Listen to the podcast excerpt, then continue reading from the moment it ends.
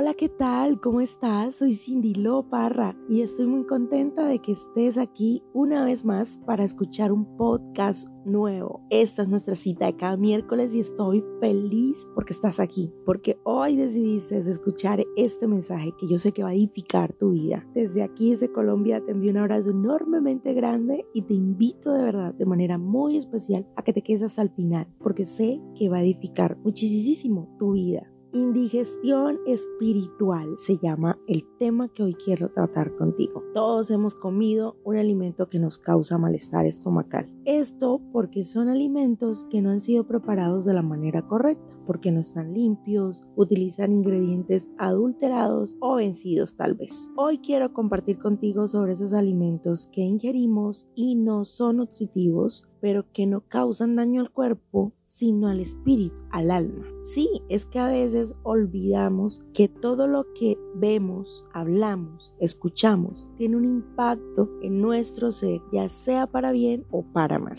Y eso a lo que le estás dedicando mucho tiempo se está convirtiendo en parte de ti y puede estar influenciando en la manera en cómo estás pensando, viendo y viviendo la vida. Recuerdo que antes nos hablaban de los mensajes subliminales y hoy eso se ha convertido en un tema casi penoso tratar. Hasta gracia nos puede causar. Puede ser que hoy los mensajes ocultos casi no existan. La música, la televisión nos está dando los mensajes de manera descarada, pero aún así algunos, uno que otro, se sigue escondiendo a los ojos espirituales de muchos.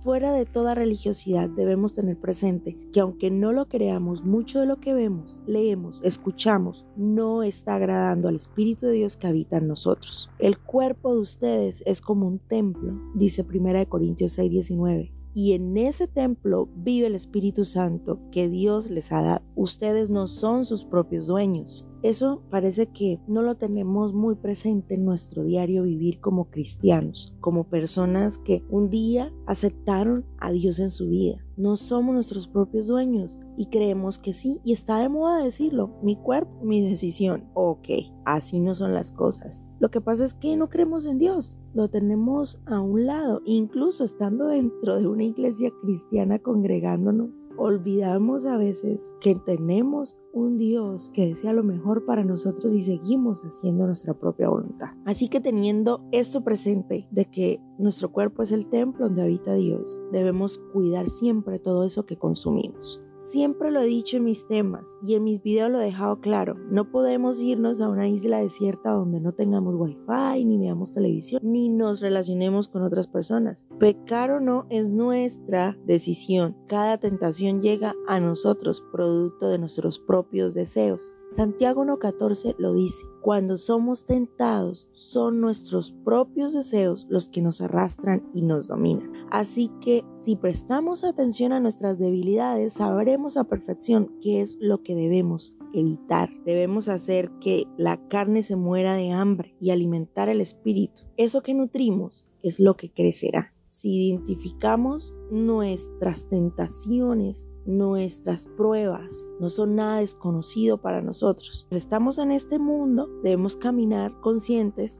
de que el pecado va a estar ahí siempre, pero es nuestra decisión pecar o no. Primera de Pedro 2.2 dice, como bebés recién nacidos, deseen con ganas la leche espiritual pura para que crezcan a una experiencia plena de salvación. Pidan a gritos ese alimento nutritivo. Otra versión dice, si lo hacen así serán mejores cristianos y Dios los salvará. Parece que suena como una loca fanática, pero es importante que así como cuidamos el cuerpo, cuidemos el espíritu, el alma, que es donde radican nuestras emociones y la voluntad, eso que vendría siendo el corazón. Y la Biblia dice que sobre toda cosa guardada guardemos el corazón. Esto no solo se aplica para hablar de amor, mi gente, de todo lo que consumimos visualmente, audiblemente de eso quedan residuos en nuestra mente que nos influenciarán a lo largo de nuestra vida, en la toma de decisiones, en la manera como vemos las cosas, como tratamos a los demás. Creemos que no, que lo que vemos en la televisión, que lo que escuchamos en la música, que lo que leemos, que lo que estamos conversando todo el tiempo, no nos está influenciando y sí está marcando algo en nuestro espíritu Mira, ¿por qué viene este tema? Hace unos días decidí ver una serie, una que hace meses, tal vez años atrás, no me interesaba pero vi el primer capítulo y me atrapó. No pude evitar verla. Cuando me di cuenta ya estaba más que enganchada y su trama realmente no me edificaba para nada. Su género creo que es ficción y tiene su toque oculto.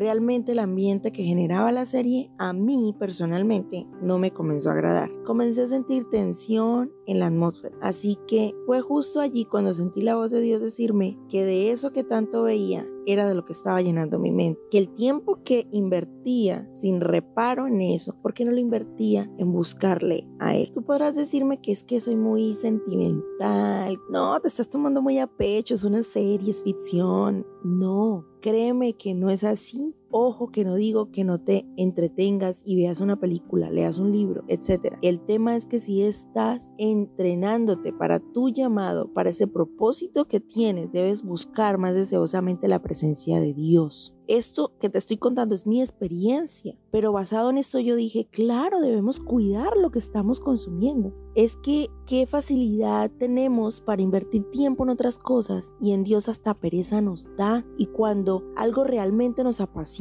nadie nos ruega que lo hagamos, eso nos nace voluntariamente. De, eso es que quiero hablarte en este momento. Hemos perdido la sensibilidad con el entorno espiritual y no le damos la seriedad a lo que estamos consumiendo. El tema fue que sentí que me indigesté espiritualmente y no gané nada con eso. Entonces decidí cancelar el tema y no contaminarme más. Claro, esa fui yo, vuelvo y te pero estoy segura que tú tienes algo que vencer hoy mismo y que está indigestando tu vida espiritual. Daniel propuso en su corazón no contaminarse y eso está precisamente en el libro de Daniel 1.8. Daniel decidió no comer ni beber lo mismo que el rey, porque para él eso era pecado. Por eso le pidió al jefe de los oficiales que no lo obligara a pecar, ni a él ni a sus amigos, comiendo esos alimentos. Él decidió en su corazón eso, porque para él no estaba bien. Es lo mismo que me pasó a mí con la serie. Yo dije, no. Ahí dice claramente que fue Daniel quien decidió no contaminarse. Para él eso era pecado. Entonces tú me dirás, sí, pero que para mí de pronto ver una película de terror no es pecado. De pronto para mí ver una serie, una telenovela, leer un libro que no tenga nada que ver con Dios, qué sé yo, lo que estás haciendo en este momento, tú lo conoces.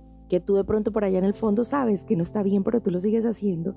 Sigues consumiendo eso que te está dañando, sigues escuchando eso que no te edifica. Para ti lo sigues haciendo que crees que no es pecado, crees que eso no daña. Bueno, está bien, te lo respeto, yo no vengo a juzgarte aquí, pero de algo sí estoy segura y es que hay cosas que no edifican. Sé que Jesús lo dejó más que claro, lo que sale de nosotros es lo que contamina, pero para que lo que salga de nosotros contamine lo que entra, debe ser muy malo. Mateo 6, 22, 23 dice, tu ojo es una lámpara que da luz al cuerpo. Cuando tu ojo es bueno, todo tu cuerpo está lleno de luz, pero cuando tu ojo es malo, todo tu cuerpo está lleno de oscuridad. Y si la luz que crees tener en realidad es oscuridad, qué densa es esa oscuridad. Estamos leyéndolo clarito, que nuestro ojo es una lámpara para el cuerpo. Cuando pecamos, contristamos al Espíritu Santo que está dentro de nosotros. Cuidemos, o sea, Él está aquí adentro, Él es poder, Él es santidad, Él es amor. Pero ¿qué es lo que yo estoy dejando que entre a mi ser? Él está ahí viendo lo que yo estoy viendo, escuchando lo que yo estoy escuchando. Yo estoy hablando y Él está ahí presente. ¿De qué estoy llenando mi vida? Dicen que yo soy lo que como, ¿no? Somos lo que comemos. Pues yo creo que lo mismo si vamos al gimnasio, si hacemos deporte, si estamos comiendo sano, porque en nuestra vida espiritual no le damos esa misma importancia. Tenemos un propósito y de acuerdo a ese propósito debemos entrenar nuestra vida. Estamos en medio de tiempos complicados, mi gente, donde el mismo cristiano se ha vuelto muy light, muy débil, frágil, delicado, liviano y ha dejado que su vida espiritual se enfríe un evangelio tan superficial, enfocado más en mí, en lo que yo necesito, en qué tanto importo yo, en mi satisfacción. Y hemos olvidado que lo que está en juego es nuestra alma y que hay un reino que no deja de trabajar, no descansa para contaminar y acabar con nuestra salud espiritual. Mientras nosotros perdemos el tiempo en cosas vanas, el enemigo sigue trabajando en crear más distracciones y tentaciones que nos hagan parar en una estación del camino que no es nuestro destino. Lo más grave de todo esto es que el enemigo conoce su final, sabe que ya perdió y aún así no deja de trabajar para matar, robar y destruir nuestra existencia, nuestra salvación. Tú sabes que ya Él perdió y que tú tienes la de ganar con Dios. Te fresqueas y no das la pelea. Por último, te diré esto. De todo lo que hagamos, digamos, bueno o malo, tendremos que dar cuentas a Dios. Hay cosas a las que no le podemos retener lo bueno y desechar lo malo, porque en sí mismas no edifican nuestra vida. Pero examina de ahora en adelante si lo que ves, haces, escuchas, agrada o desagrada a Dios, pues todo lo que hagamos es adoración o no para Dios. Espero que este tema haya llegado a lo profundo de tu ser, porque sé que la palabra de Dios cumple el propósito para el que se envía y que penetra hasta lo más profundo de nosotros, hasta las coyunturas de los huesos y desnuda delante la presencia de Dios todo lo que somos. Soy Cindy Loparra, te llevo en mis oraciones, espero que tú me lleves en las tuyas. Nos vemos en el próximo podcast. Aquí te sigo esperando cada miércoles. Espero encontrarme contigo en mis redes sociales. Me puedes ubicar en Instagram, Facebook y YouTube como Cindy Loparra Oficial. Es Lats Cindy Loparra Oficial en todas mis redes sociales. Te envío un abrazo enorme hasta donde quiera que te encuentres. Besos, bye.